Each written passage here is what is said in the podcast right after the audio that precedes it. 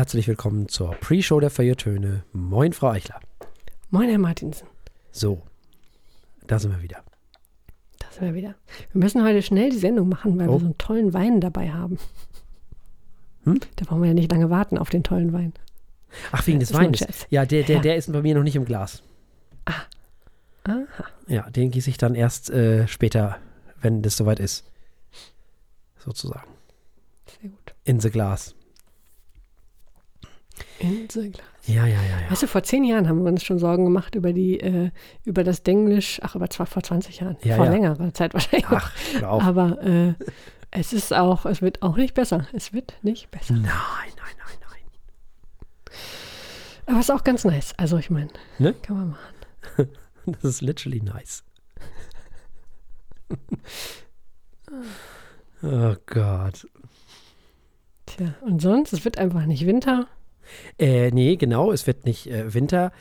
Äh, ansonsten mh, hat Pop nach acht eine Sendung betitelt mit Musikkritiker sind Idioten. Ich möchte zustimmen, aber dann äh, hau ich mir selbst auf den Kopf, oder? Ich weiß es nicht. Ich möchte sagen, Musikkritik hat nie recht. Hm. Sondern immer nur eine Meinung. Das ist, unterscheidet uns von, von den Wissenschaften mit den Tatsachenfakten. Hm. Mhm. Weil wir haben ja immer nur eine Meinung. Wir können ja nur deswegen einordnen, weil wir wir sind, sozusagen. Und weil die Leute, die uns länger kennen, wissen, was wir wie finden, wie die das dann selber einzuordnen haben. Das Journalistische ist ja lediglich das, das Einordnen in den Gesamtkontext. Und dieses alles. Mhm. Aber wenn wir eine Meinung über ein Album haben, dann ist das grundsätzlich erstmal nur eine Meinung. Recht haben wir damit nicht. Meinungen kann man natürlich gut begründen und Ja, mit. Fakten oder nicht oder mit äh, plausiblen äh, anderen Meinungen, aber das ist auch alles, das stimmt. Es muss ja immer eine persönliche Interpretation bleiben. Absolut. Klar. Total. Ja, ansonsten, ich muss sagen, äh, es ist im Moment wieder ein bisschen in Mode zu sagen, dass dieses, äh, diese berühmt-berüchtigte Authentizität, ne? Ja. Ich finde, die ist gar nicht so toll, wie immer alle sagen. Ja, Also, ja, das müssen wir erstmal definieren. Ist, also es gibt auch einfach genug Leute, mich selbst eingeschlossen. Äh, also gut, authentisch mag ich die mögen, aber möchte, dann möchte ich auch nicht jeden Aspekt von denen authentisch haben. Bitte schön, also wir haben alle echt auch unschöne Seiten, würde ich mal sagen. so, Die kann man auch gut verstecken. Das ist okay, wenn man dann nicht ganz authentisch ist, sondern dann ist man einfach halt nett oder so. so.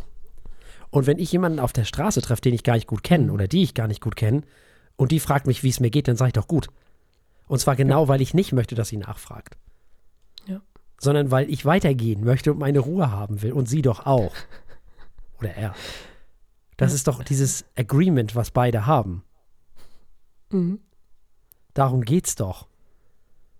Wenn wir alle immer authentisch wären, ey, dann wird es uns schon lange nicht mehr geben. Ah, ich weiß nicht, ob das, also äh, das Wort authentisch, ehrlich gesagt, würde ich das auch gar nicht so nennen. Also ehrlich, okay, klar, da müsstest du sagen, ja, ach nee, der Rücken. So. Aber ähm, wenn man immer die volle Wahrheit bringen wollte, authentisch ist doch eher so ein im Gesamtbild ähm, der Kernidee nach, ehrlich, ich weiß nicht. Ich habe da jetzt keine spontane Definition, aber ähm, Ja, aber ich bin doch in dem Moment, ja, ich bin ja nicht authentisch, wenn ich, also in dem Moment, wo wir die Aufnahme starten, bin ich ja Moderator dieser Sendung. mhm. Dann bin ich ja viel weniger authentisch, als wenn die Aufnahme nicht läuft. ja, klar, stimmt. Mhm. So. Äh, und wenn ich mit Menschen kenne, die äh, spreche, die ich nicht kenne, bin ich ja weniger authentisch, als wenn ich mit dir spreche. Mhm. Also so. Und ich hoffe, das geht allen Menschen so. Ich hoffe, dass, äh, dass die Menschen einen als das kennen, was man ist, den man mag. Und so. Und da darf man dann auch authentisch sein, in dem Sinne, als dass man vielleicht den Leuten Dinge erzählt, ne, die man sonst niemandem erzählt oder wie auch immer. Oder so halt. Keine Ahnung. Nee, das ist wichtig, sonst werden wir alle wahnsinnig. Ich möchte nicht Ja. eure Geheimnisse kennen. Nee, Ein bisschen schon, aber nicht wirklich, nicht jederzeit. Nicht in jedem Gespräch. und ich möchte Ganz vor sicher nicht auf allem der Straße. so. Und ich möchte auch gar nicht, dass die HörerInnen mich in Gänze sozusagen in Anführungszeichen kennen. Hm. Finde ich auch einen völlig natürlichen eine völlig natürliche Haltung irgendwie. Ja. Weil ich kenne die ja auch nicht. Also, so, obwohl unsere HörerInnen natürlich toll sind und alle nett sind, aber Mhm. Aber es hat ja auch was mit Respekt zu tun, finde So. ich. Also, wenn man sich auf der Straße trifft und man erzählt erstmal äh, dem anderen alle seine Leiden, ähm, obwohl man sich kaum kennt, hm, das ist nicht unbedingt respektvoll gegenüber der Zeit der Nee. anderen Person. Das ist äh, ja tatsächlich ein ungeschriebenes, so. ungeschriebenes Gesetz, dass man sich da nicht so lange aufhält. Wenn man sich gut kennt, klar, dann kann man auch eine Stunde ähm, über seine Rückenschmerzen sprechen. Ja, das Wetter. so, was weiß ich. Klar. So. Aber du kannst ja zum Beispiel, wenn du einen Job hast, kannst du doch nicht in, äh, in der Firma, an der du da arbeitest, kannst du doch nicht authentisch sein. Das geht doch gar nicht.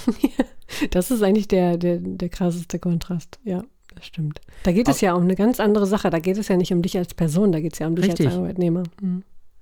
Und deswegen finde ich das immer ein bisschen schwierig, wenn so KünstlerInnen anderen Leuten erzählen, ihr müsst authentisch sein, weil die, ja klar, die können das machen. Ja, das ist äh, ein bisschen auch ihr Produkt. Nicht bei jedem, aber bei So. manchen Künstlern durchaus. Ja, ja. Und Hm. aber der normale Durchschnittsmensch, der irgendwie äh, seinen sein Broterwerb und ihren Broterwerb irgendwo leisten muss oder so, die können nicht in jeder Situation immer authentisch sein, weil das gar nicht gewollt ist. Und zwar völlig zu Recht auch. Ah, auch da müsste man echt über das Wort reden. Oder, oder darüber, was das dann im, im äh, Alltag bedeutet. Natürlich wäre es schön, wenn man sich nicht komplett umdrehen muss, äh, um professionell zu sein. Aber deswegen, äh, ja klar, erzähle ich nicht meine Lebensgeschichte jedem Kollegen. Das, so weit kommt es noch. Nee, nee. Nee, und man muss ja auch ein Frage. professionelles Verhältnis zueinander entwickeln. Ja, eben. Ja. Das äh, ist auch wichtig, damit man eben die richtige Priorität behält, nämlich die Aufgabe, die man da hat und nicht äh, sich selbst über alles zu stellen. Genau. Ja, klar. Mhm. Wie kommst du drauf? Hast du eine, eine Situation? Ja, ich finde, das ist gerade wieder so in und ich finde es Ja, schwierig. Ja, ja, ja, der Individualismus. Ich weiß nicht. Ja, äh, was ich verstehe, ist, glaube ich, es ist so ein Gesellschaft oder so ein kultureller Moment, ähm, sei es durch Social Media oder ähm, tausend verschiedene kulturelle Einflüsse, die wir, die auf uns prasseln, ähm, dass man, dass glaube ich viele Leute das Bedürfnis haben aus oder, oder ein erneutes Bedürfnis haben, den Konventionen auszubrechen, die sie scheinbar äh, einschränken. Ich kann mir schon vorstellen, gerade jetzt Instagram als Beispiel, weil es so ein Riesennetzwerk ist, wenn du den ganzen Tag dich inszenierst gegenüber den Leuten, die dir äh, folgen, ähm, dass das total erschöpfend ist und dass du dann ähm, dagegen rufen möchtest, äh, dass wir alle mehr äh, viel authentischer sein sollten. Äh, klar, total nachvollziehbar. Also vielleicht ist das so ein kultureller Moment, weil an so vielen Stellen man sich so verrenken muss oder viele Leute das Gefühl haben, sie müssten das, um zu bestehen. Ja, da müssen wir tatsächlich authentisch nochmal definieren, glaube ich. Mhm. Weil das geht ja schon wieder viel weiter als das, was zum Beispiel in der Firma passiert. Ja, ja, ja. Dass wir alle viele sind, das ist ja völlig klar. Hm. Also wir sind ja nicht nur eine Person, wir sind ja im Grunde genommen ganz viele verschiedene, so, ne? Hm. Also wir sind KollegInnen und FreundInnen und Bruder, Schwester, Kind, whatever. Das sind ja alles verschiedene Sachen. Hm. Und wir verhalten uns ja auch entsprechend verschieden, interessanterweise. Das ist ganz wichtig. Ich bin sicher, dazu haben eine Menge Psychologen schlaue Dinge Äh, geschrieben. mit Sicherheit, und Soziologen. mit ja. Sicherheit. Aber das ist tatsächlich äh, ganz normal auch. Hm. Ja. So. Äh, und wenn uns das natürlich, wenn das durch Instagram natürlich äh, sozusagen nochmal auf eine ganz andere Art kontaminiert wird, als dass du dich da nicht nur speziell verhältst, sondern dich so verhältst, dass du dir selber abhanden kommst, Hm. das ist natürlich schwierig. Dann kann Ja, man die Authentizität für sich selber einfordern. Ja. Ne? So. Das kann man machen. Das sehe ich auch. Ist ein spannendes Thema, weil Authentizität, das nächste, woran ich denke, ist, eine Lanze zu brechen für all die langweiligen Menschen da draußen, wie wir. Ja. Weil ich hatte mehrere Phasen in meinem Leben, wo ich dachte, oh, du müsstest dich mal viel bunter kleiden oder, keine Ahnung, Haare färben, abschneiden. Äh, ich bin gefühlt die Einzige in dieser Welt noch, die keine Tattoos hat. ähm, äh, Ähm, Ja. Ich äh, auch nicht. Fast Also, einzige? Okay, wir sind die einzigen. Oh Gott, wir sind die letzten Überlebenden. Äh, nein. Ähm, und jedes Mal kam ich aus diesen Phasen, glücklicherweise ohne Tattoo, aber äh, aus diesen Phasen zurück und dachte mir, nee. nee. Das fühlt sich verdrehter, viel verdrehter an. Ähm, als ich muss jetzt auch nicht den ganzen Tag in Beige rumlaufen. Das, das, war, das war sicherlich auch eine komische Phase, aber ähm, ist, äh, nee, ist auch nicht. Das bin genauso wenig ich wie äh, Nee, muss man nicht. Das äh, sei hiermit gesagt an all die langweiligen Hörerinnen und Hörer da draußen, von denen ich sicher bin, dass es einige gibt, ähm, die das gesagt bekommen, sie sollten doch mal bunter sein. Nö, wenn ihr das nicht seid, dann seid ihr das nicht. Oder ihr seid mit Sicherheit bunter im Kopf, als ihr euch anzieht. Ähm, man muss das auch nicht, nicht unbedingt bei Instagram zelebrieren, wenn man selbst nicht so ist. Richtig. Und dann glaube ich, Instagram her, Instagram äh, hin, Hm. desto älter man wird, desto authentischer wird man auch. Ja, du hast einfach irgendwann keine Geduld mehr für den Quatsch. Ja, und du hast einfach schon. auch irgendwann, ist es dir auch egal. Ja. Das Ja. ist das Tolle, so wie es dir als Kind ja im Grunde genommen auch egal ist. Mhm.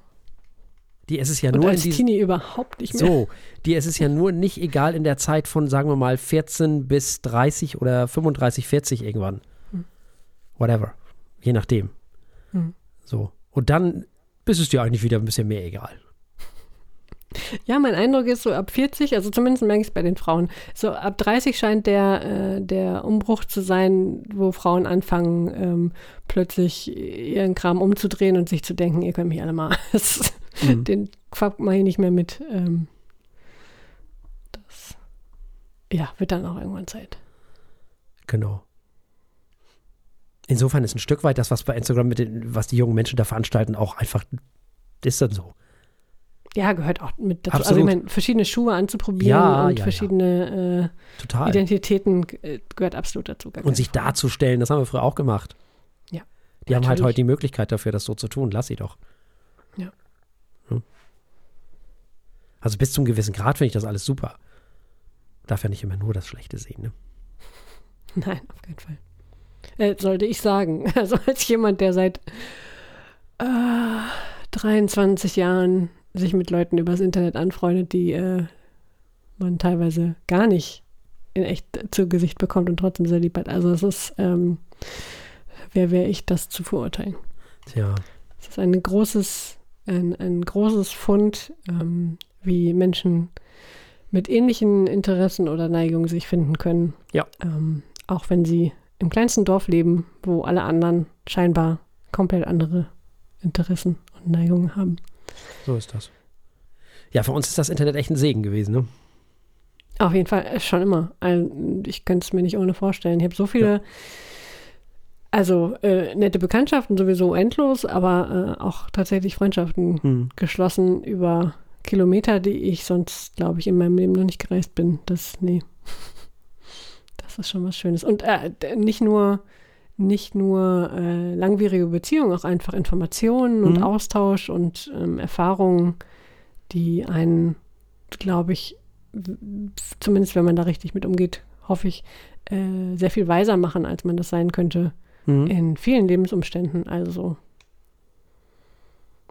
wenn ich dran denke, gut, ich hatte Zugang zu einer Bibliothek, das ist schon mal schön, aber ähm, sonst, wenn dein, deine Familie, dein Milieu nicht so, ich sag mal, vielfältig ist, dann äh, wo kriegst du sonst andere Meinungen her? Mhm. Und das Internet ist da schon ein toller Ort. Natürlich mit all den Gefahren, ne? aber die kennen wir ja zu Genüge. Das stimmt. Das stimmt. Aber man kann sich auch sehr aufgehoben fühlen. fühlen. Äh, ja, Selbst damals mit AOL. Total. als es noch teuer war, im Internet zu sein, weil es über die Telefonleitung, ja. Und schließlich gäbe es diese Sendung auch nicht und äh, uns gäbe es in, also äh, nicht in dem Sinne, also äh, wir würden gar nicht einander kennen.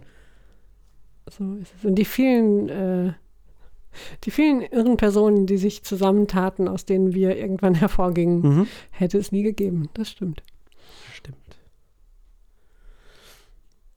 So ist das. Also ohne Internet gäbe es das alles hier gar nicht. Ne? Also das, was ihr jetzt gerade hört, äh, das, da müsst ihr euch beim Internet bedanken. Also, So ist es. Ohne das Internet würden wir auch nicht diese wahnsinnig bekloppte Mischung an Genres zusammenkriegen, weil im Leben würde ich nicht von auch nur der Hälfte dieser Bands irgendwas zu Gesicht bekommen. Niemals. Ja, das liegt mittlerweile allerdings tatsächlich daran, dass wir bemustert werden. Also mhm. vieles von dem, was wir so besprechen, oder einiges jedenfalls, was wir davon so besprechen, ist doch auch ein gerüttelt Maß an, ähm, an Bemusterung mittlerweile. Hm. Wo ich dann auch immer denke, wer ist das denn? Hm, kenne ich nicht, mal reinhören. Ah, interessant. Hm? Sehr schön. Zum Beispiel. So. Und dann hört man Radio 1, den Soundcheck. Was ich seit Jahren mache, da habe ich auch unheimlich viel gelernt. Was wäre die Welt ohne Andreas Müller? Ne? Muss man auch mal ehrlich sagen. nicht viel, wenn man mal ehrlich ist. Jedenfalls musikalisch nicht viel. Also da sind schon so einige Sachen. Naja, und wir machen das ja jetzt auch lange genug schon. Äh, muss man ja auch mal ehrlich sagen, ne? Mhm. Wir finden immer wieder spannende Sachen. Und ich, du überrascht mich immer wieder mit tollen Sachen und so. Also. ja, dass, dass es immer noch bunter wird, äh, finde ich faszinierend. Ja, das ist schön. Ziemlich cool. Ja, äh, dann, äh, in apropos, Sinne, passt doch, ne? Ja. Ne? Genau. Ab geht's rüber in die Sendung.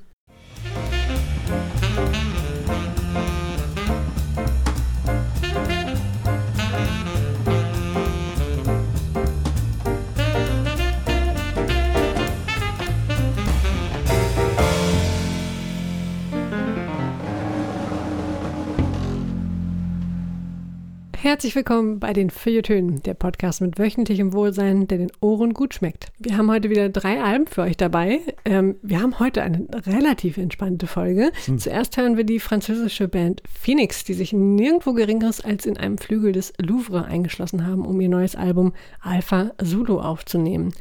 Dann geht es weiter mit der nach Island ausgewanderten tschechischen Künstlerin Marketa Iglova, die nach acht Jahren Pause nun Lila veröffentlicht hat, das äh, im Indie-Bereich Wellen schlägt. Und zu guter Letzt wird es wieder deutschsprachig, wie sich das gehört, und auch um einiges äh, energetischer, lass es mich so formulieren. Wir hören Die Nerven mit ihrem frischen und äh, selbstbetitelten Album Die Nerven. Oder auch das schwarze Album, dazu hören wir später noch was. Alle, die uns nicht über OKW hören, können uns anschließend wieder begleiten bei der Verkostung eines Weines. Wir sind heute im Weingut Wirsching und wir haben einen Ipphöfer Bacchus Kabinettortswein von 2021 dabei. Und damit übergebe ich an meinen liebreizenden Kollegen.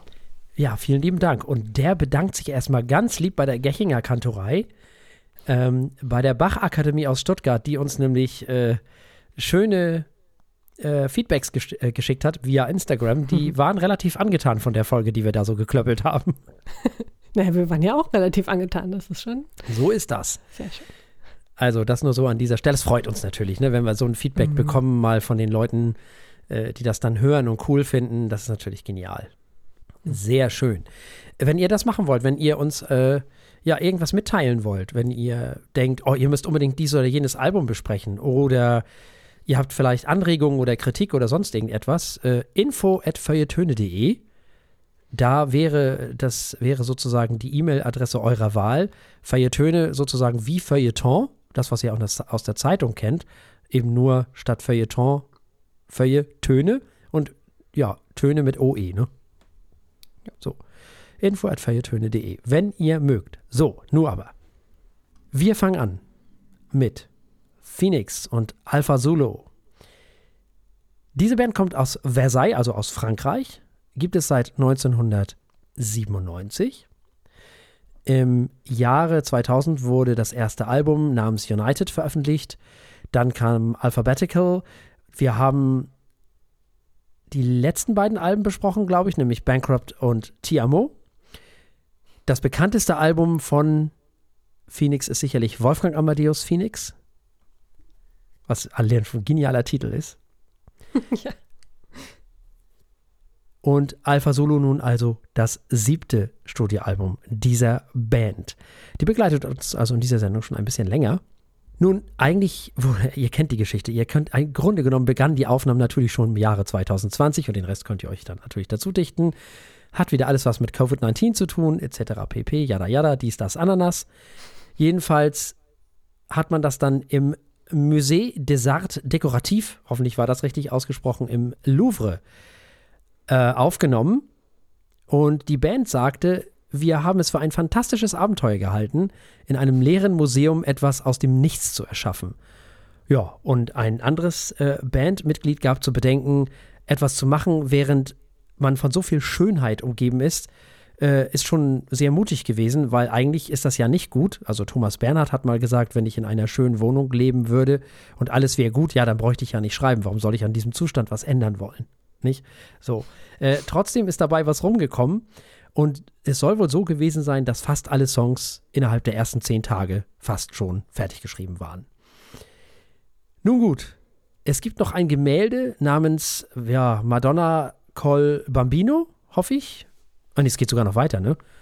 Mhm. Madonna col Bambino mediante Otto Angeli von Sandro Botticelli. Dieses Alpha Solo kommt aus diesem EC, ICAO Buchstabiertafel Dingsi, was unter anderem auch die NATO benutzt. A für Alpha und Z für Zulu halt. Wir kennen das alles. Das gibt es auch im Deutschen E wie Emil und dieses alles. Das ist ein Buch, eine Buchstabiertafel. Ja, länger nichts gehört von den französischen Menschen, nachdem es Daft Punk ja nicht mehr gibt, ist das ja sozusagen die französische äh, Band, die noch äh, da ist. Ich, mir fällt jedenfalls keine andere ein im Moment, die so bekannt ist. Frau Eichler. Hm. Ja, sehr schön. Ähm, Alpha Zulu war erstaunlich entspannt, muss ich sagen. Die Musik klingt irgendwie immer zwar nach guter Laune, aber so äh, gechillt, muss man sagen. Es macht aber Spaß zu hören. Es sind schöne Ideen dabei, tolle Sounds, eine angenehme Atmosphäre. Und was sie halt besonders gut können, fand ich, ist wirklich Atmosphären erzeugen und so Gefühle und Inhalte malen. Ähm, selbst wenn die Texte nicht immer so wichtig sind. die sind jetzt auch nicht doof oder schlecht, überhaupt nicht. Äh, aber die, die, die meiste Zeit fallen die kaum auf. Äh, mir jedenfalls. Weil die Musik schon ihre eigene Geschichte erzählt. Und das fand ich, fand ich eigentlich ziemlich cool.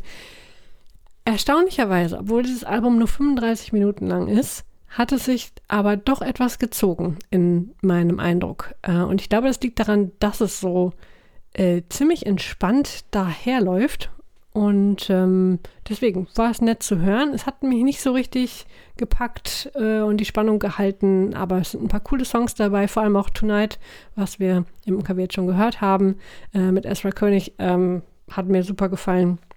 Ein paar andere Songs dabei, äh, die ein bisschen rausstechen. Insgesamt ist es einfach ein nettes Album für mich gewesen. Ja, ich denke, ich dachte sofort so, ach, Phoenix. Die ersten Töne und ich hatte mhm. instant gute Laune. Ja. Total gut. Ja, da ist man wieder sehr Synthie-Pop-mäßig unterwegs, so 80er Jahre, eine ganze Schippe Pet Shop Boys hören wir hier. Äh, das Album während der Pandemie eben in diesem verwaister, im verwaisten Pariser Kunstwerbemuseum inmitten des Louvres aufgenommen. Tolle Idee. The Only One ist ein wunderbarer Song mit einer Menge Zuckerguss und After Midnight und Too Young entführen uns in die tiefsten 80er und in den tiefsten 80er Jahre Sound. Und diese Melodien, diese Melodien sind so schön. Ganz lustig ja. finde ich noch All Eyes on Me, weil das hat so was IBMiges. Das hat dann auch was von den 80ern. Ja, dann hatten wir ja schon Ezra König von Vampire Weekend, der als Gastsänger eben bei dem Song Tonight dabei ist. Wunderbarer Song auch.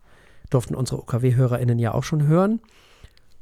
Und obwohl das alles eher 80er ist, ist das auf der Höhe der Zeit. Das ist ja typisch äh, Phoenix. Das letzte Mal hatten sie uns ja so ein bisschen in die Italo-Disco oder Italo-Pop-Ecke gezogen. Diesmal sind sie immer noch fröhlich, aber ein bisschen allgemeiner unterwegs. Und trotzdem ist das irgendwie aktuell. Der Sound ist halt unheimlich gut. Es ist einfach mhm. unheimlich geschmackvoll alles gemacht. Ich finde, so gut klang Phoenix seit Wolfgang Amadeus Phoenix nicht mehr. Die Melodien sind zauberhaft, die Songs sind richtig gut, sehr gut produziert. Das ist bei Phoenix ja nur auch nichts Neues. Also, ne, schlecht produziertes Album kenne ich eigentlich gar nicht von denen. Adel verpflichtet halt. Ja, und diese Musik macht eines, und das scheint mir das Wichtigste zu sein: sie macht glücklich. Mich macht sie zumindest glücklich.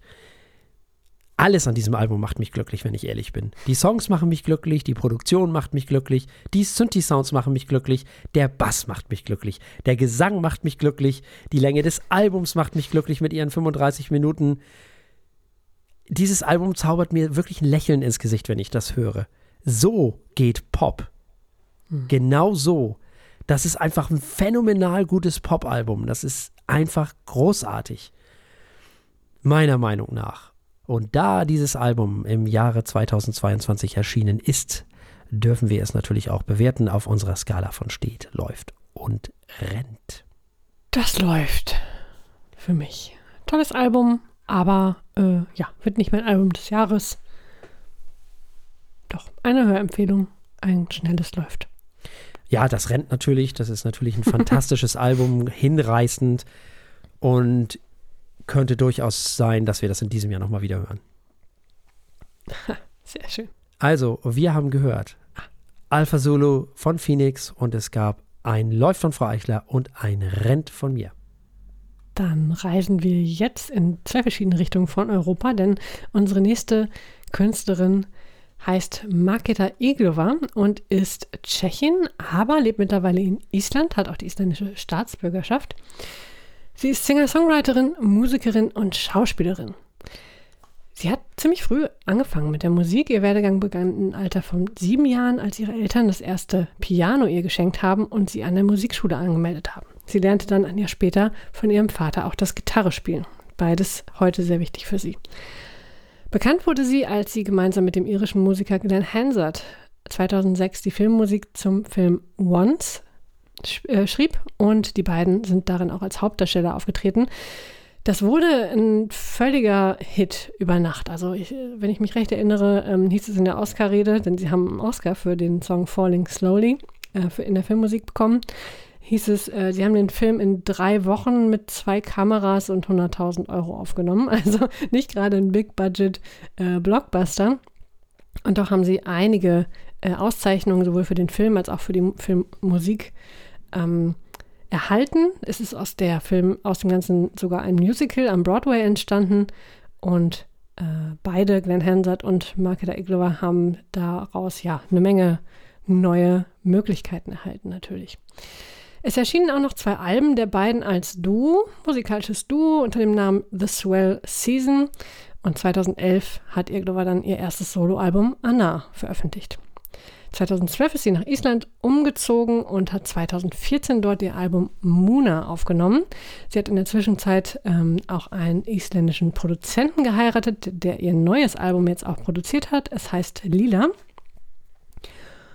und ist nach einer achtjährigen Pause veröffentlicht worden, in der sie unter anderem drei Kinder großgezogen hat, geheiratet und so weiter und in Island ihr Leben aufgebaut. Und ähm, in Lila ja, Lila handelt von dieser Zeit, handelt aber vor allem von Liebe in allen möglichen Formen. Hören wir erstmal Herr Martinsen dazu. Ja, sehr hübsche Stimme erstmal, ne?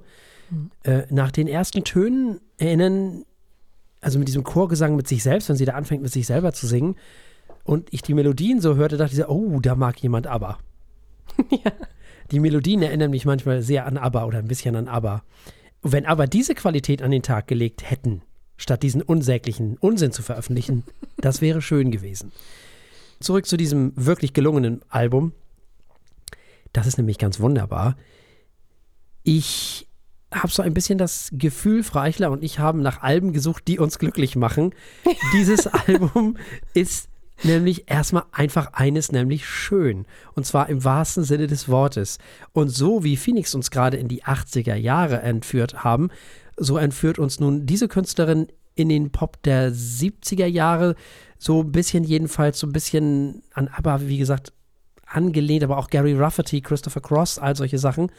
So, so diese, diese 70er Jahre Balladen natürlich in viel moderner, noch ein Schuss Folk rein. Das macht dann dieses Album aus. Das ist sehr, sehr, ja, hübsch mag ich sehr gern. Mit seinen 41 Minuten auch nicht zu lang. Das ist gut produziert. Tolle Stimme, tolle Melodien. Hatte ich viel Freude dran an diesem Album, muss ich äh, ganz ehrlich gestehen. Fand ich richtig gut. Das freut mich, das hatte ich auch. Ich kann mich nur anschließen. Das ist so schön. Das macht einfach ähm, gute Laune, aber vielleicht auf eine etwas melancholischere Art als äh, Phoenix. Da ist mit viel Herzblut auch produziert worden. Die Songs sind toll. Wenn ich etwas kritisieren müsste, würde ich sagen, ich hätte mir persönlich öfter eine etwas klarere Produktion ihrer Stimme gewünscht. Denn sie äh, trägt schon recht dick auf mit dem Chor, du hast es schon erwähnt, äh, sie als Chor von sich selbst. Das ist manchmal sehr, sehr weich und sehr, sehr, also sehr, sehr viele Spuren ähm, zusammengemischt, viel Hall. Das ist schön und ich bin sicher, das ist genau so gedacht gewesen. Für meinen persönlichen Geschmack hätte ich das ein paar Mal äh, weniger gemacht, denn zum Beispiel auf Alchemy of Love funktioniert das eben auch erstaunlich gut, weil sie so eine schöne Stimme hat. Das, da, das muss man nicht immer so, äh, ja, blöd gesagt, verwaschen machen. Ähm, aber offensichtlich war ihr das wichtig für die Botschaft der Songs, ist auch völlig in Ordnung. Ich würde mich allerdings freuen auch auf die Live- oder Unplugged-Version dieser Songs, denn wenn sie etwas besonders gut kann, dann ist es Songwriting. Die Strukturen, die sie ihrer Songs sind, auf den ersten Blick sehr ähm, ja, konventionell und dann bricht sie zwischendurch öfter mal. Ähm, dann ist hier mal was Merkwürdiges drin, dann ist da mal was Unerwartetes drin. Nie so, dass es einen rausholt. Es bleibt immer irgendwie hübsch und schön. Ähm, ja, ich glaube, ohne, ohne den Hall, einfach sie mit einer Gitarre wirken aber einige Songs nochmal besonders toll. Das äh, lohnt sich sicherlich, wenn man sie irgendwo in der Nähe mal auf einer Bühne sehen kann. Das kann nur gut sein. Und für jemanden, der äh, ja viel mit Folk und Indie zu tun hat, da kann man das ja sowieso häufig erwarten. Erstaunlich fand ich auch, wie, wie dicht und fast schon äh, orchesterartig manchmal die Songs wirken, obwohl sie ja, ja maximal mal einen Streicher dabei hat. Das äh, und sonst äh, irgendwie mit Klavier und Gitarre dabei ist.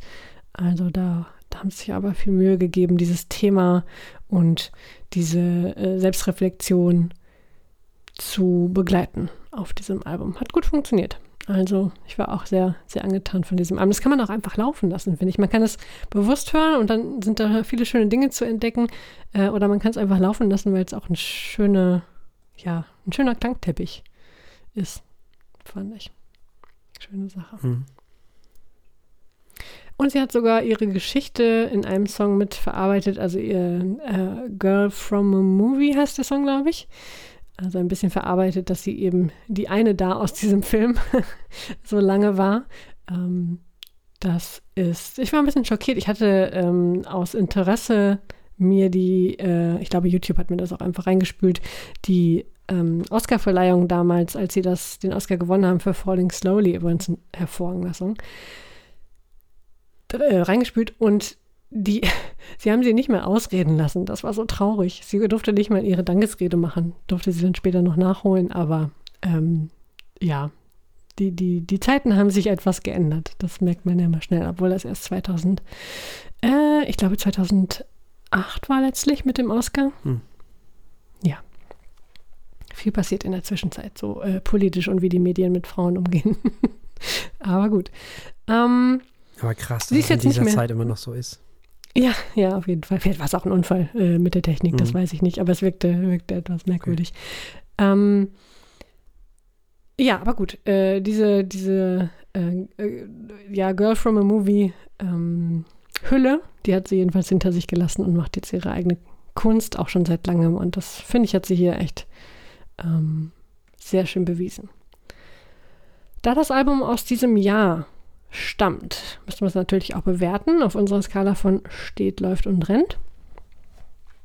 Äh, ja, das äh, läuft ziemlich schnell. Ja, da schließe ich mich an. Äh, Album des Jahres wird es sicherlich nicht, aber das ist echt schön zu hören. Ja. Also, Lila von Markeda Irglova hat ein Läuft von Herrn Martinsen und ein Läuft von mir bekommen. Und wir kommen zu was ganz anderem. ja. Wir kommen zu Die Nerven mit dem Album Die Nerven. Diese Band kommt aus Stuttgart und macht so, ja, so Post-Punk, Indie, Rock, Alternative Dingsy-Dings. Äh, die Musik ist von verschiedenen Bands beeinflusst, zum Beispiel Sonic Youth spielen da eine Rolle, aber es werden auch durchaus schwere Gitarrenriffs von Black Sabbath verwendet. Wir haben es hier mit einem selbstbetitelten Album zu tun. Es ist das fünfte Album der Band, auf dem es wesentlich gesellschaftskritischer zugeht als auf den Alben davor, zumindest im ersten Teil dieses Albums, in der ersten Hälfte. Und auch musikalisch haben sie ihren Horizont erweitert, nämlich zum Beispiel um das Piano und um Streicher. Gibt es noch irgendwas Besonderes zu sagen zu diesem Album, bevor wir überhaupt darüber reden? Ja, natürlich das Cover. Man muss es einfach sagen, es nützt dir alles nichts. Da hilft alles nichts Hundi. Ne? Also. Ausrufezeichen, Herzchen, Sternchen. So. Das letzte Mal in diesem Jahr deutschsprachiger Rock, Pop, Indie, irgendwas, weiß ich nicht, keine Ahnung. Frau Eichler. Okay, es ist soweit. Ihr habt mich, ihr habt mich überzeugt. Äh, ja, die Nerven, es ist auf jeden Fall schon mal zu sagen, die nerven kein bisschen. Fangen wir mal mit den Details an. Ich habe versucht, äh, meinen mein Riesenhaufen an Klee in kleinen Schubladen zu schütten. Also, erstmal gibt es ein Rent auch von mir für dieses hübsche schwarze Hundi auf dem Cover. Ein schwarzer Schäferhund auf schwarzem Grund. Sieht hervorragend aus. Und hat so viele Bedeutungsebenen, da können sich die äh, Kunsttheoretiker unter euch auslassen. Das nächste Rent gibt es für den Akustikgitarren-Sound direkt im ersten Song Europa, den die OKW-Hörer gerade schon gehört haben. Ich habe immer noch nicht rekonstruieren können, woran mich der erinnert, aber der hat gleich mein Herz geklaut. Ich mag ihn sehr. Das dritte Rent geht raus für hervorragende Texte. Auch wieder gleich das erste Beispiel Europa, der erste Song. Und ich dachte irgendwie, in Europa stirbt man nie. Jo, dachte ich auch. Äh, später, letzter Song, der Tod läuft nicht so gut auf Instagram. Hervorragendes Zitat. man muss das im Kontext hören. Ich war in jedem Song von einer Menge des Textes beeindruckt. Super. So, Renn Nummer 4 gibt es für die fabulösen Streicher, die sie sich ja anscheinend zum ersten Mal getraut haben, mit einzubauen, um das Album äh, nicht nur zu einem Abbild der Live-Show zu machen. Und den noch fabulöseren Titel des Songs Ein Influencer weint sich in den Schlaf. Als ich das schon gelesen habe auf der Liste der Songs, gewonnen. So, das fünfte Rent gibt es dafür, dass die Musik das ganze Album lang hervorragend bleibt. Zu oft ist es so, dass Bands entweder sehr poetisch sind oder tolle Musik machen. Die hier machen beides. Die Nerven können das hervorragend. Das hält die Spannung die ganze Zeit. Ich konnte nicht wegschalten. Ich habe schon lange nicht mehr erlebt, dass ich so sehr nicht wegschalten könnte. Man will dieses Album einfach nicht ausmachen. Man muss das zu Ende hören und dann muss man es wieder neu hören. So, und das letzte Rent gibt es für diese wahnsinnige Energie, die sie durch das ganze Album hinweg ähm, haben. Hier ist Gesellschaftskritik, nicht eben nur jämmerliches Jammern, alles ist so schlimm, oh, böse Welt, sondern sie haben begründete Wut auf das System, auf viele Systeme. Äh, sie reflektieren sich selbst, sie haben das wirklich gut durchdacht, was ich heute extrem selten finde, weil die meisten Leute sich schnell ablenken lassen und zum nächsten Thema oder irgendwie so Clickbait-mäßig das nächste bunte nehmen. Das wirkt hier wirklich gut durchdacht und lange gekocht. So. Dann ist das Ganze eingepackt in diese fabelhafte Musik mit glasklarer Poesie, mit einem treibenden Schlagzeug, mit einer tollen Gitarre, mit einem ausdrucksstarken Ges Gesang, der so eine Wucht hat äh, in Teilen, dass ich, ja, wie gesagt, einfach nicht wegschalten möchte und auch nicht weggeschaltet habe. Ich denke, die Bewertung ist klar. Faszinierenderweise hat es wieder am Ende des Jahres ein deutschsprachiges Album in meine, in den Himmel meiner möglichen Alben des Jahres geschafft. Habe ich nicht mehr mit gerechnet. Die Nerven. Danke für dieses Album. Äh, ja, wow. Ähm, ja, was ist denn das? Das ist so äh, Indie-Rock oder eben auch Alternative, schwere Gitarren, eine ordentliche Schippe Post-Punk. Wer hier Lösungen sucht, der sucht hier sie, diese Lösungen hier vergebens, die bieten die Nerven nicht in ihren Texten sozusagen. Hier wird sich erstmal beschwert, was ich erstmal okay finde. Manchmal sind mir die Parolen dann ein bisschen zu einfach. So in dem Song Europa dachte man noch, man stirbt in Europa eher nicht. Und im nächsten Song stirbt man jeden Tag in Deutschland. Dann stirbt man also dann doch wieder. Äh, dann will man Deutschland brennen. Das widerspricht sich dann so ein bisschen. Das ist Poesie, das ist Poesie. Ja, ja, schon klar. äh, ich, ich brauche auch dieses Ich will Deutschland brennen sehen im Jahr 2022 auch nicht mehr so wirklich, aber okay. Ähm, ansonsten erinnert mich ganz egal an New Model Army so ein bisschen, so der Song. Ähm, der Drum-Part von 15 Sekunden erinnert mich an irgendeinen Song von The Clash, aber ich weiß nicht mehr an welchen. Das habe ich nicht mehr rauskriegen können Ich glaube aber auch, dass diese Texte vielleicht für ein bisschen jüngere Menschen sind, also jünger als ich, so, ne? Kann ich mir vorstellen, weil diese Energie ist ja da und äh, ich sehe auch durchaus die, diese, diese Dringlichkeit dieses Albums, das ist ja immer ganz wichtig. Und die scheint mir ja doch sehr da zu sein. Mm, also ich glaube tatsächlich, dass ich die Texte zum Teil einfach aufgrund meines Alters gar nicht mehr einordnen kann. Und vielleicht scheint es auch alles nur einfach und es, als dass es hinter diesen vermeintlich einfachen Parolen vielleicht doch was gibt, was ich aber gar nicht bin, in der Lage bin zu sehen. So ungefähr. Ähm, es gibt auch leisere Töne auf diesem Album, die sind aber eher in der zweiten Hälfte dieses Albums zu finden, was mir auch besser gefällt. Mhm. Äh, weil es da persönlicher wird und nicht so allgemein in die Welt sprechend. Alles in allem finde ich das Album hier eher düster und tatsächlich auch schon dunkel. So, wenn man sich gerade so die erste Hälfte anhört was meine Theorie bekräftigt, dass wir in den 80ern nicht nur musikalisch, sondern auch insgesamt dem ganzen, der ganzen Stimmung immer näher kommen. Ein großes Lob verdienen die Nerven bei mir dafür, dass sie nicht testosterongeschwängert daherkommen, obwohl sich die Musik dafür anbieten würde. Ihr wisst ja, wie empfindlich ich da bin. Also Leute, die das schon ein bisschen länger hören hier alles, die wissen ja, so dieses Testosteron-Zeug, das brauche ich nicht in der Musik. Das geht mir ganz schnell auf die Nerven, das mag ich nicht. Und das ist hier nun überhaupt nicht. Das sucht man hier zum Glück vergebens. Und das finde ich gut. Außerdem ist das Album auch nicht zu lang. Mit 37 Minuten, da kann man dann auch nicht meckern. Ähm, alles andere hast du ja auch schon gesagt. Insofern bin ich durchaus auch ähm, dem Album zugetan. Vielleicht nicht ganz so wie du, aber durchaus auch.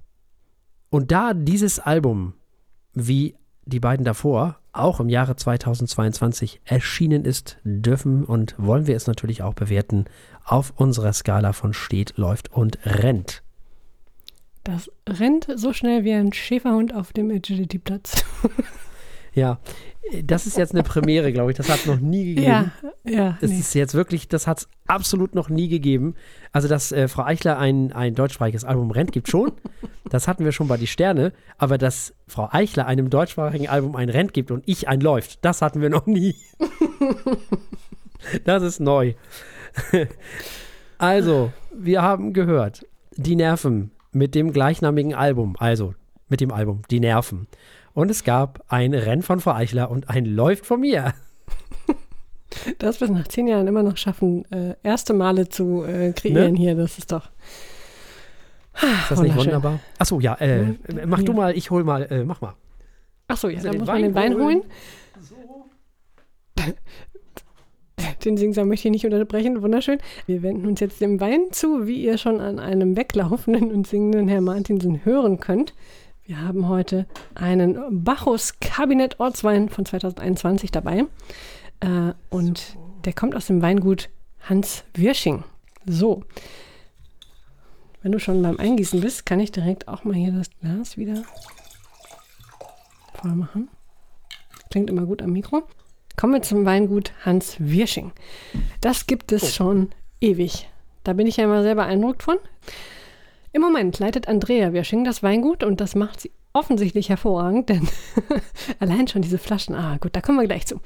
Also, auf 90 Hektar in und um Iphofen erzeugt das Weingut vorwiegend trockene Weißweine. Die wichtigsten Rebsorten sind dort Silvaner, Riesling, Scheurebe und weiße Burgundersorten. Ungefähr 15 Prozent der Weine sind rot, also da vor allem der Spätburgunder. Und das Weingut beschäftigt 35 Mitarbeiter. Außerdem ist noch zu sagen, dass sie sich ja kümmern um unsere Umwelt. Sie haben Glyphosat und Insektizide komplett verbannt. Auch Kupfer und Kunstdünger kommen nicht zum Einsatz. Wenn gedüngt wird, dann mit nicht industriell hergestelltem Mineraldünger, äh, sondern mit Naturprodukten, zum Beispiel mit Kompost, Mist und Biodüngern. Dann haben sie noch Grünstreifen zwischen den Weinbergzeilen. Äh, also wunderbar Bio-Weinbau ohne äh, Mondschein, Linksdreh. Gedöns. Sehr schön. Also Ohne die Dynamik, genau. Ohne die, die Dynamik, aber dennoch sehr dynamisch so. Ähm, äh, der Boden ist Käuper. Muss ich auch erstmal lernen. Das ist Sedimentgestein aus Tonen, das von feinen und dickeren Gipsadern du durchzogen wird. Offensichtlich macht das hervorragenden Wein. Es handelt sich beim heutigen Bacchus um ein Kabinett. Das ist ein Ortswein aus dem Jahre 2021 Und er wird mit 11,5 Volumenprozenten in die Flaschen gefüllt und zwar in wunderschöne Flaschen, in bauchige, flache Flaschen, wie eigentlich jeder Wein haben sollte, weil die nicht nur hervorragend in den Kühlschrank passen, sondern auch hervorragend festzuhalten sind, schön aussehen und Gratulation dafür. So. Ja, äh, das äh, hatten wir ja schon bei Horst Sauer, ne? Ja. Das ist ja dieser fränkische Boxbeutel. Sehr schön. Sehr besondere Flasche. Die, ich liebe diese Flasche so sehr. Wirklich. Liebe, ja, ja, nee, man kann ja gar nicht sagen, liebe, liebe, liebe Wein, liebe WinzerInnen, weil geht ja nicht, weil darf man ja nur in Franken. Ach, so ist das. Ja, ja. Allerdings muss man sagen, äh, dass auch die immer weniger darauf zurückgreifen, weil es natürlich teurer ist. Weil diese speziellen Wahrscheinlich Flaschen. mehr Glas, ja. ne? Die sind zu dick. Ja. Ja, nee, aber du brauchst dafür, diese Flaschen werden ja speziell hergestellt. Und es ist natürlich billiger, die zu nehmen, die alle anderen auch haben. Hm. Ne? Deswegen leider, leider. Aber ich finde die grandios aus den Gründen, die du schon genannt hast. Kühlschrank. Ach, allgemein, man kann die überall hinstellen. Die sind nicht zu hoch. Die passen überall hin. Äh, und in diesem Fall ist es auch ein Schraubverschluss. Da bin ich ja sowieso ein großer Fan von. Also ich brauche keinen Korken. Es ist eigentlich auch Quatsch, eigentlich heutzutage.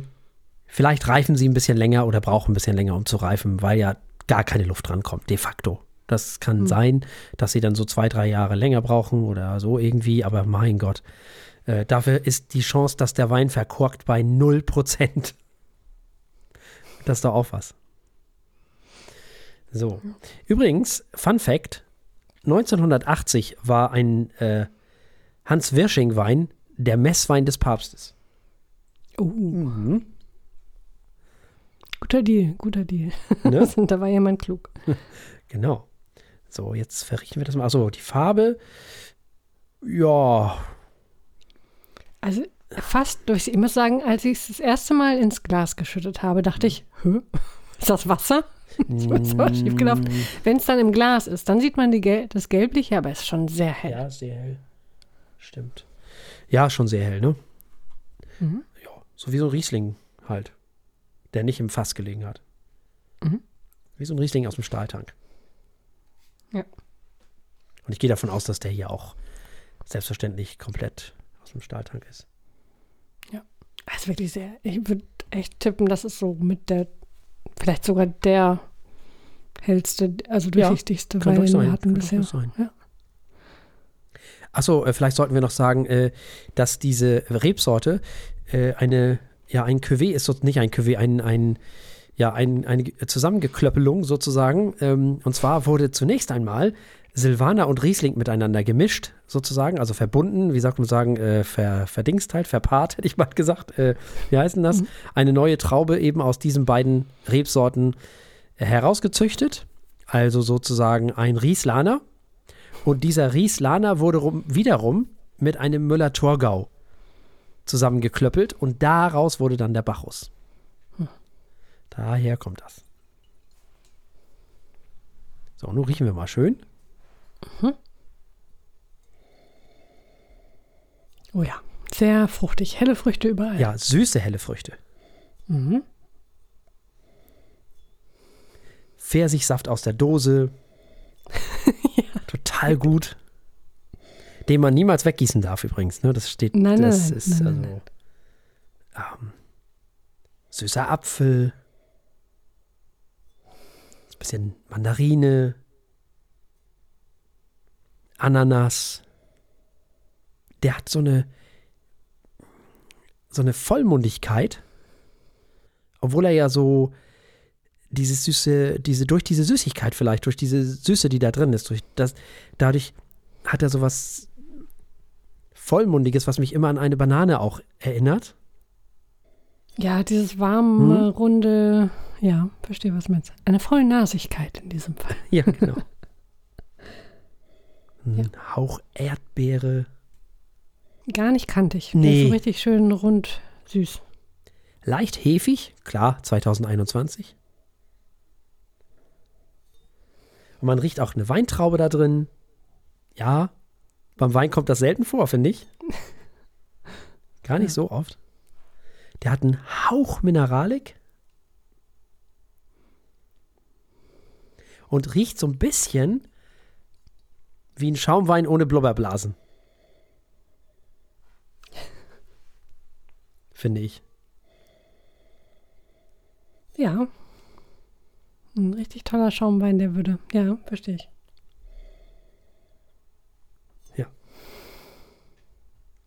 Eine, ein, ein Fruchtpotpourri, ein helles, süßes Fruchtpotpourri.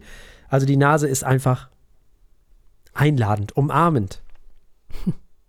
ne? Ja. Oder? Sehr gut. Nee, das passt wirklich. Das ist sehr, sehr rund und Mhm. nimmt einen mit offenen Armen auf. Genau. Ja, da möchte man direkt reinspringen. Nicht wahr? ja, äh, dann äh, würde ich sagen, worauf noch warten? Eben. Ne? Prost. Prost!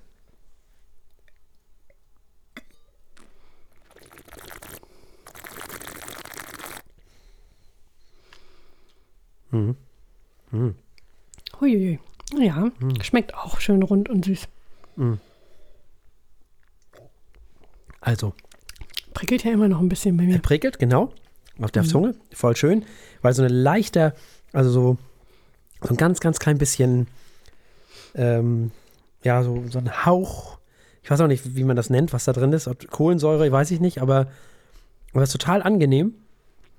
Der ist trotzdem im Mund weich und rund und cremig und fruchtig und eine total angenehme Säure, finde ich, die der Wein ja braucht. Ja. Ja. Da müssen wir nochmal hier wegen des Nachhalts.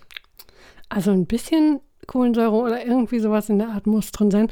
Ähm, als ich die Flasche geöffnet habe, war auch so ein bisschen Druck drauf. Da habe ich mir erst Sorgen gemacht. Hm. Aber jetzt verstehe ich es. Also vielleicht ist da ein bisschen, ein bisschen was dran. Ja, Ah, ganz viel Äpfel. ja. Also was du in der Nase hattest, hast du Ja. jetzt im Mund. Ist erstaunlich, wie sehr er genauso schmeckt, wie Ja. er riecht. Ähm, Voll. All die ganzen Pfirsiche und Äpfel und Ananasse und Mandarinen und Bananen und Erdbeeren und Trauben und all dieses und dieser Hauch Mineralik ist, ist genauso wieder da. Und trotzdem ist der Wein total rund. Was ich aber schön finde, er ist nicht, also, er ist nicht, der verschwimmt nicht. Mhm. Das finde ich ganz gut. stimmt. Also der wird hinten Wenn raus nicht, genau- hm? Nee, sprich erst Ende. der wird hinten raus nicht irgendwie schwammig oder dass es alles so auseinanderfällt oder, oder äh, dass er so, so Mhm. undifferenziert wird oder irgendwie so. Das finde ich gar nicht. Das finde ich schön. Stimmt, der bleibt wie er ist. Also er riecht so, wie er schmeckt, so wie er im Nachklang ist. Hm? Nennt man das jetzt authentisch? Das ist eine gute Frage. Ich weiß gar nicht, wie man das nennt. Nein, Gott. Wenn der Wein so durchgehend gleich schmeckt. Nur eine Anspielung auf die Pre-Show. Ähm, äh, ja, aber Mhm. Ja, hier darfst du ja. Die, die Leute, die das hier hören, haben die Pre-Show ja vielleicht gehört. Stimmt. Ja, nee, aber faszinierend, ne? Es Ja, ist selten total. Ähm, gewesen, dass sich ein Wein so sehr nicht unterscheidet. Eigentlich eine schöne, erfrischende neue Sache. Ja. Und ich finde, dass dieser Wein unendlich viel Spaß macht. Ja. Der macht richtig Spaß. Ich habe da ja bin auch schon ziemlich gesellig. Der, den will man so wegsippeln. Das Ja. Ist sehr, voll. sehr gefährlich. Sehr gefährlich. Das stimmt. Hm. Sehr gefährlich. Äh, einnehmender Wein, der aber nicht, also nicht falsch verstehen, der ist nicht einfach im negativen Sinne oder so irgendwie. Der ist ja auch durchaus komplex. Da sind ja eine Menge Sachen, die wir rausgerochen haben. Mhm. Ähm, aber der ist so zugänglich und trotzdem, den kann man, hm, ich finde, diesen Wein kann man Leuten an die Hand geben, die noch gar nicht so richtig was mit Wein anfangen können. Also das wäre für mich so ein Einsteigerwein. Ja, total. Also für Weißwein auf jeden Fall. Ja. Aber du kannst diesen Wein auch Leuten anbieten, die Ahnung haben. Wenn sie auf Kabinett stehen. Dann am Ende ist es ein Kabi. Hm. Und ich bin ganz ehrlich, wir haben schon einige halbtrockene gehabt, ne? Auch von der Mosel und so. Wir wollen jetzt keine Namen nennen, das ist nicht entscheidend. Aber ich finde, dafür lasse ich aber etliche Rieslinge stehen. Etliche Kabinett-Rieslinge. Hm. Der ist ja fantastisch, oder? Gefällt mir auch richtig gut. Ja, ja, ja. Der ist ehrlich, der ist einfach schön. Das ist.